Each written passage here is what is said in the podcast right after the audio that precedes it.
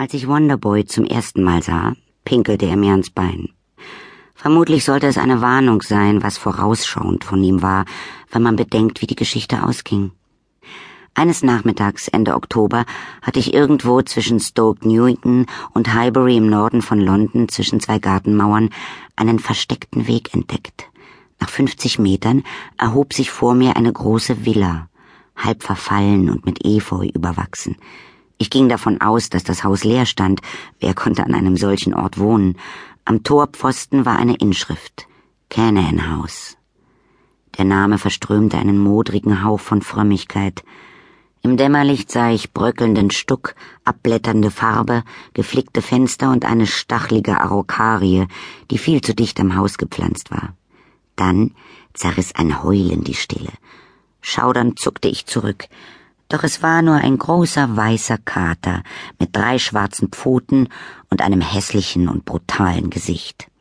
Er schlenderte heran. Doch als ich mich bückte, um ihn zu streicheln, hob er den Schwanz und ein klebriger Strahl Eau de Kater schwängerte die Luft. Bevor ich ihm einen Tritt verpassen konnte, war er schon wieder verschwunden. Unsere zweite Begegnung fand etwa eine Woche später statt. Eines Abends gegen elf hörte ich Geräusche auf der Straße. Ich sah aus dem Fenster. Jemand holte Sachen aus dem Müllcontainer vor unserem Haus.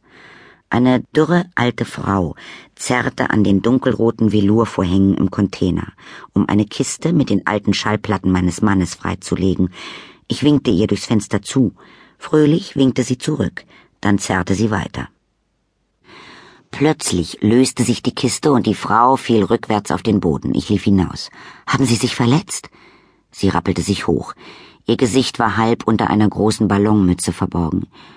Ich weiß ja nicht, was für Menschen solche Musik wegwerfen, die großen russischen Komponisten.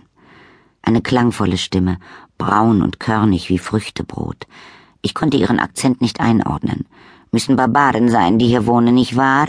Schauen Sie sich das an. Tschaikowski, Schostakowitsch, Prokofjew in der Mülltonne. Bitte, nehmen Sie die Schallplatten mit, sagte ich entschuldigend. Ich habe keinen Plattenspieler.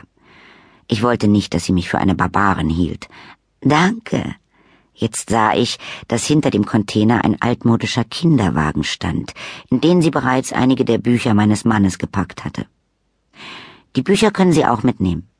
Haben Sie alle gelesen? fragte sie, als wollte sie mich über meine barbarischen Tendenzen verhören. Alle. Dann ist ja gut. Danke. Ich bin Georgie Sinclair. Sie nickte steif. Ich wohne noch nicht lange hier. Wir sind erst vor einem Jahr aus Leeds hierher gezogen. Da hob sie eine behandschuhte Hand.